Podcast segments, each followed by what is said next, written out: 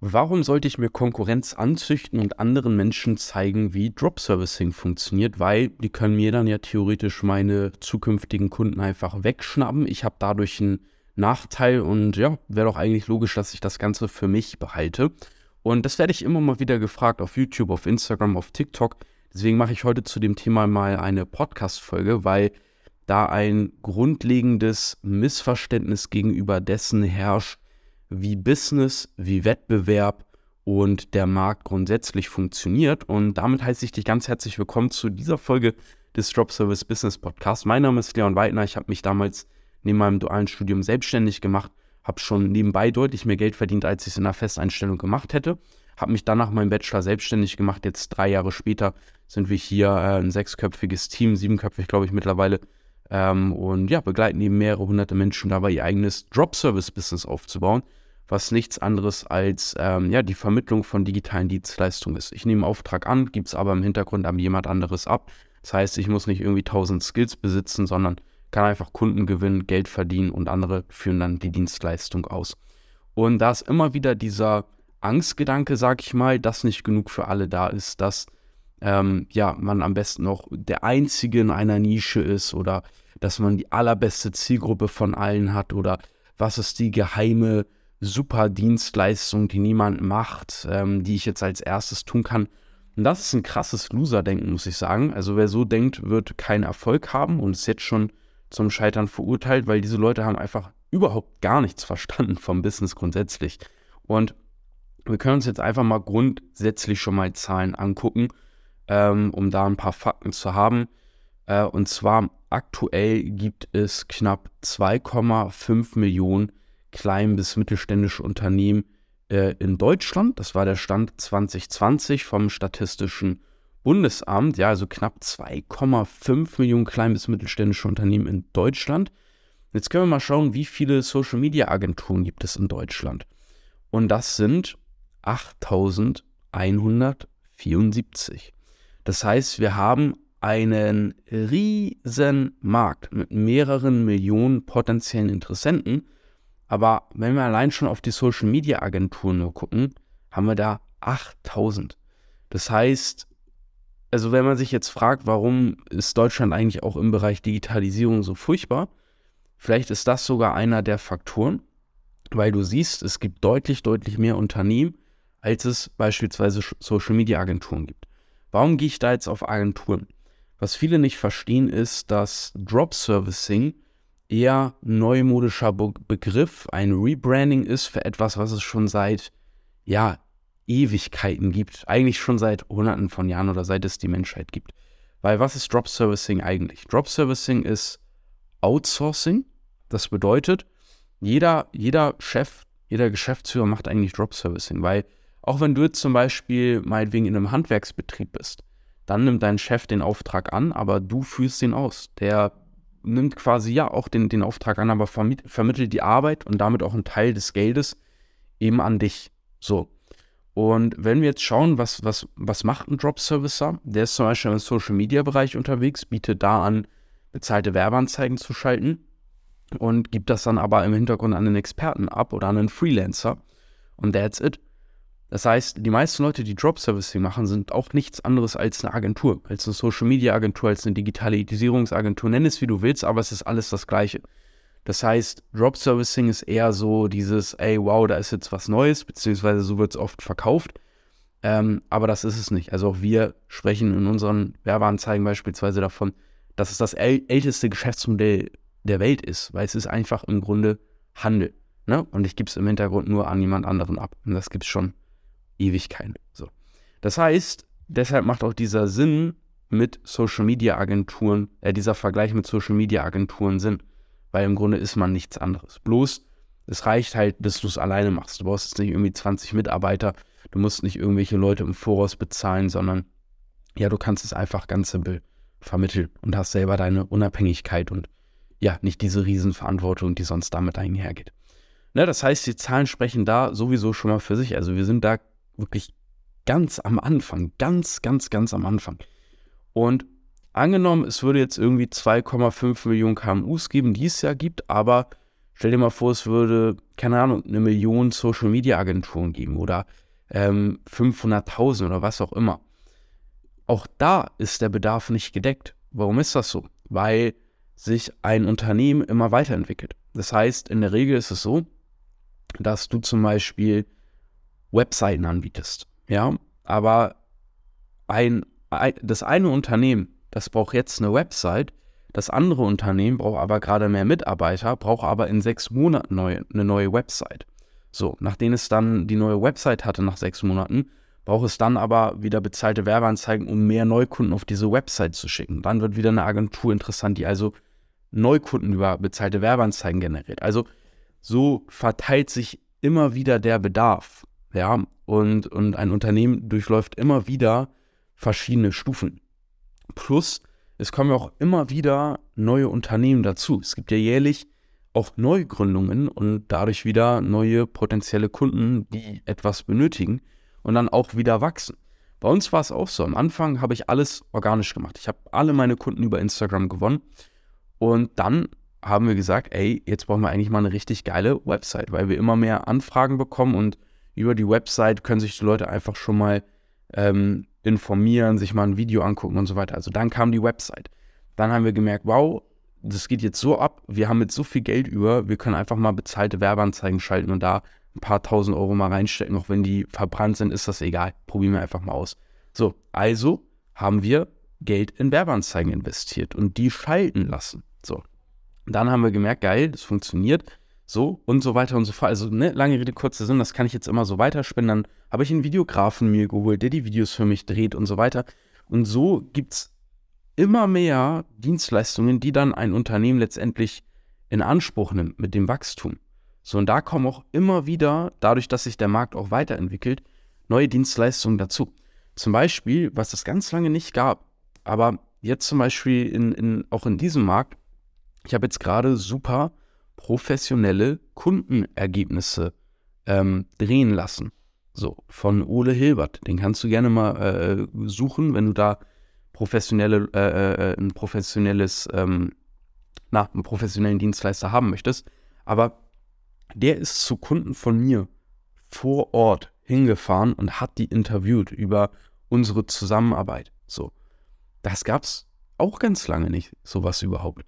Und, und das ist auch eine neue Dienstleistung, die mit dazugekommen ist. Also, das ist halt der zweite Punkt. Selbst wenn wir schon mega viele wären, mega viele Anbieter, ähm, ein Unternehmen wächst ständig, braucht ständig neue Dienstleistungen, plus es kommen auch immer wieder ähm, neue mit dazu. So, und das checken die Leute halt auch nicht. So, das ist, das ist der zweite Punkt.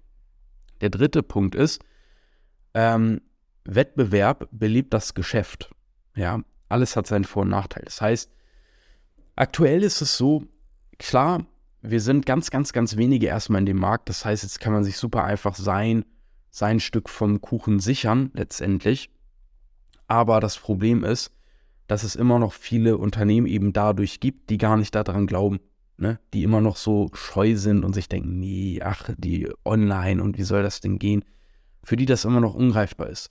Das heißt, du hast jetzt den Vorteil, dass da irre viele Leute da draußen sind, die du jetzt als Kunde fürs Leben gewinnen kannst, die dir jeden Monat meinetwegen 1000 Euro bezahlen und viel zu viel Nachfrage ist und viel zu wenig Bedarf.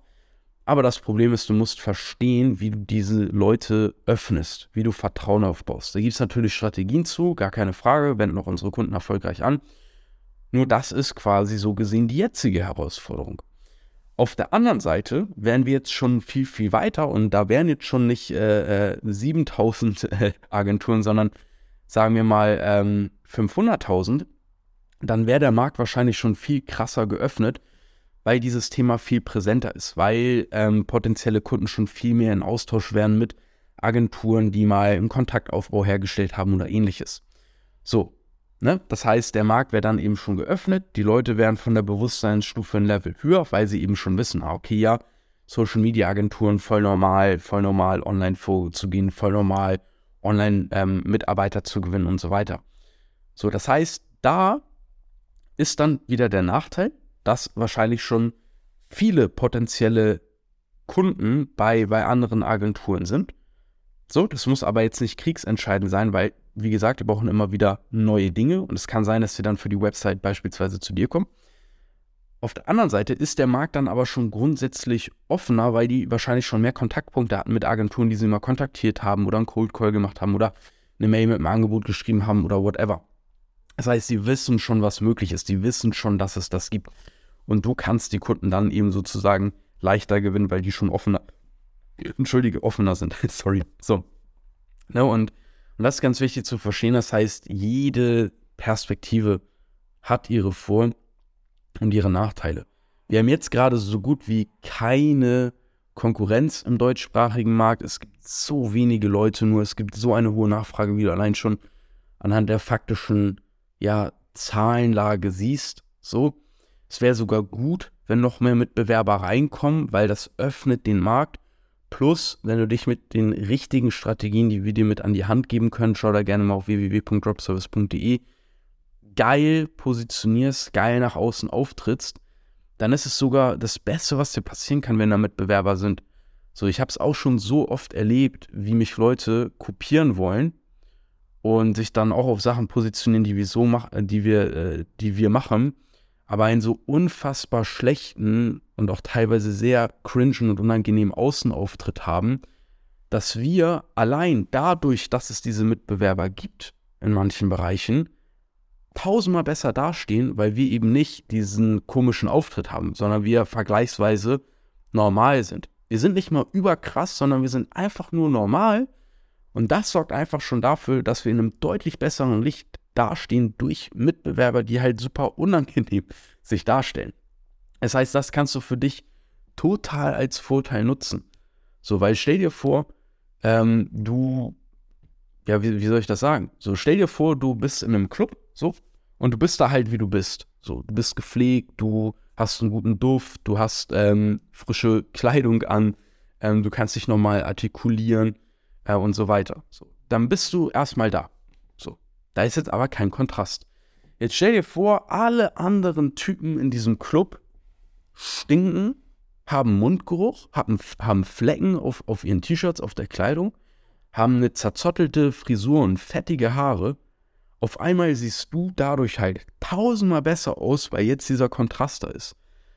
Das ist genauso wie, wenn du, ähm, keine Ahnung, wie wenn du das erste Mal, äh, ich weiß jetzt nicht, wie viel Geld für dich viel ist, aber sagen wir mal 100.000 Euro. Das ist wie wenn du das erste Mal in deinem Leben 100.000 Euro auf deinem Konto hast. Oder das erste Gehalt, was du in deiner Festeinstellung beispielsweise überwiesen bekommst. Da denkst du auch so, wow, geiles Geld und deine Ausbildung so. Das ist halt dieser Kontrast. Kontraste sind gut.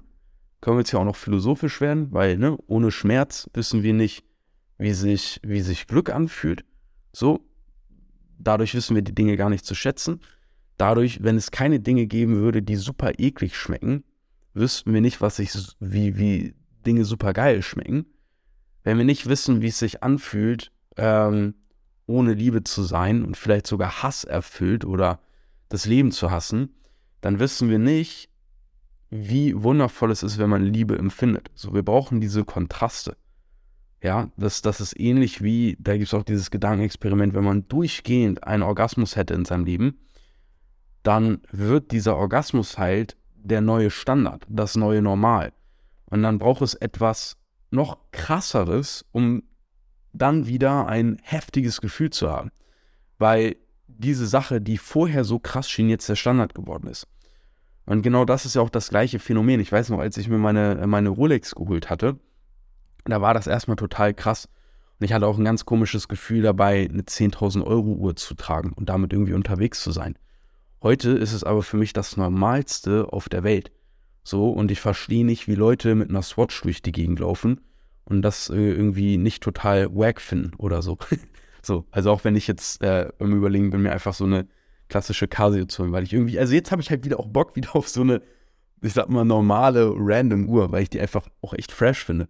So, aber, aber eine, eine Rolex ist jetzt für mich einfach voll normal und ich überlege mir halt so, ich schaue jetzt immer mal wieder so, welches Modell hole ich mir als nächstes und so weiter. Für manche ist es halt klar, ey, irgendwann mit 40 hole ich mir mal eine Rolex und habe dann eine Uhr fürs Leben. So, ich habe mir die mit Anfang 20 geholt und ähm, überlege mir halt, welche vier, fünf geilen Rolex-Modelle möchte ich noch in meinem Leben haben, so, weil das jetzt halt ein normales Gefühl ist. So, und so kann man dann halt seinen, seinen, seinen Standard verändern. Das einfach zum Thema Kontraste, aber ähm, ich glaube, damit ist auch dieses Thema an sich abgeschlossen, warum ich anderen Leuten Drop Servicing zeige, weil ähm, in dem Fall ist es jetzt nicht so, dass wir Kontraste herstellen, weil augenscheinlich haben unsere Kunden Erfolg und erzielen geile Ergebnisse. Schau da sonst auch gerne mal vorbei auf www.dropservice.de slash feedback. Da haben wir hunderte Kundenerfolge und Ergebnisse und Erfolgsgeschichten. Ähm, aber es öffnet einfach den Markt. Also für mich ist es gut, wenn ich endlich mal Mitbewerber habe. Ähm, und vor allem, wenn ich gute Mitbewerber habe, weil es gibt zu, zu 80 Prozent nur Bullshit da draußen. Sorry. Und ich freue mich, wenn ich geile, gute Mitbewerber haben. Und wenn das auch noch meine Teilnehmer, meine Kunden sind, ja, noch besser für mich. So, dann, wir bieten auch mal Leuten eine Beteiligung an, so, wenn wir merken, dass sie richtig geile Arbeit machen. So, dann bin ich auch noch an meinen Mitbewerbern beteiligt, die geil Geld verdienen, super happy sind, eine noch krassere Unterstützung dann vielleicht bekommen und so weiter. Also, so, das ist halt Win-Win-Win. Aber deswegen machen wir das. Für uns ist das auch nur gut. Das eröffnet den Markt. Ähm, aber ey, wie gesagt, über zwei Millionen potenzielle Kunden und 8000 Agenturen. Oder 7000. Ist doch crazy. So. Und du brauchst gerade mal vielleicht 10 Bestandskunden und damit kannst du schon geil fünfstellig fahren im Monat. So. Also simple Mathematik, warum das halt sehr nice ist. Und ja, das zum Thema Mitbewerber. Ich hoffe, das hat dir weitergeholfen. Sonst stell mir gerne deine Fragen auf Instagram. Du findest mein Profil in den Shownotes. Leon Weidner unterstrich. Weidner wie die Weide. Und wenn dir das gefallen hat, lass gerne Feedback da auf Apple Music oder wo auch immer du das hier hörst. Und wenn du wissen möchtest, wie du mit digitaler Dienstleistungsvermittlung online Geld verdienst, Nebeneinkommen aufbaust oder ein Haupteinkommen, wie es schon hunderte Leute vor dir getan haben, wie gesagt, schau gerne mal vorbei auf www.dropservice.de. Bewerb dich auf ein kostenloses Strategiegespräch. Da können wir dir direkt helfen. Und dann freue ich mich, wenn wir uns in der nächsten Folge hören. Bis dahin, dein Leon.